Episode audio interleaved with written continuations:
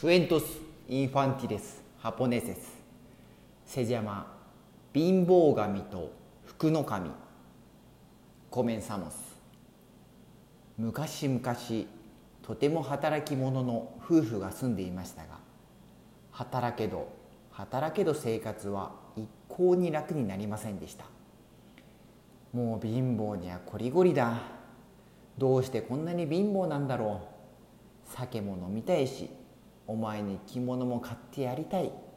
たまには町にも行きたい。そんなこと言っても仕方ないわ。とにかく働きましょう。夫婦は村一番の働き者でしたが貧乏です。朝から晩まで畑で働いて家では藁靴や籠を編んでいました。ある大晦日のこと神棚の前で妻が言いました。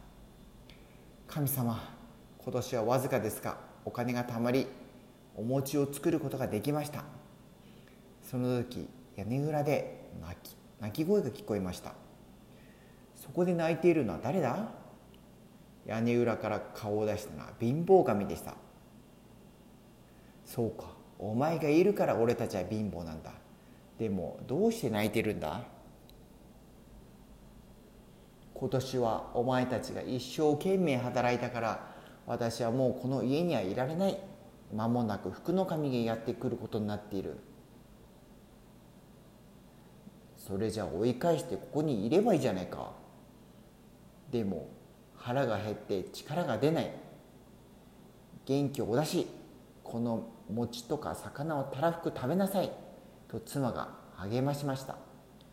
うわこんなおいしいもの初めてです。もっと食べてもいいですか？食べて食べて。貧乏神は元気な体にみなぎり福の神を追い出す勇気も出てきました。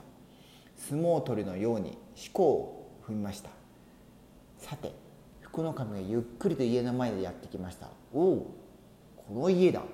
そして入り口を叩き我こそは福の神じゃ。この家に福を与えに来た。貧乏神はさっさと立ち去りたまえ。嫌じゃ。この家から一歩も離れんぞ。この家の主が福の神を追い返せと言っていた。貧乏神福の神に負けるな。頑張れ。と妻が声援すると一体どうなってんだ。貧乏神の味方をするとは。貧乏神は福の神に飛び交ると外に投げ出しました。こんな家には二度と来てやらんぞ。福の神は慌てて行ってしまいましたが打ち出の小槌を忘れていきました。おやこれは打ち出の小槌じゃ。これがなければ福の神はもう福の神ではない。これがあればもう貧乏神ではない。我こそは福の神じゃ。と貧乏神や新しい福の神は言いました。これは打ち出の小槌と言います。望みを叶えてくれます。何か欲しいものはありませんか？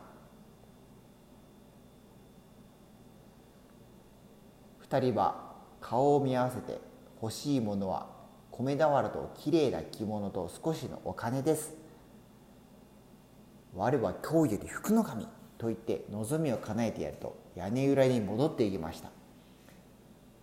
2人はその後も一生懸命働いて末永く幸せに過ごしました。おしまい。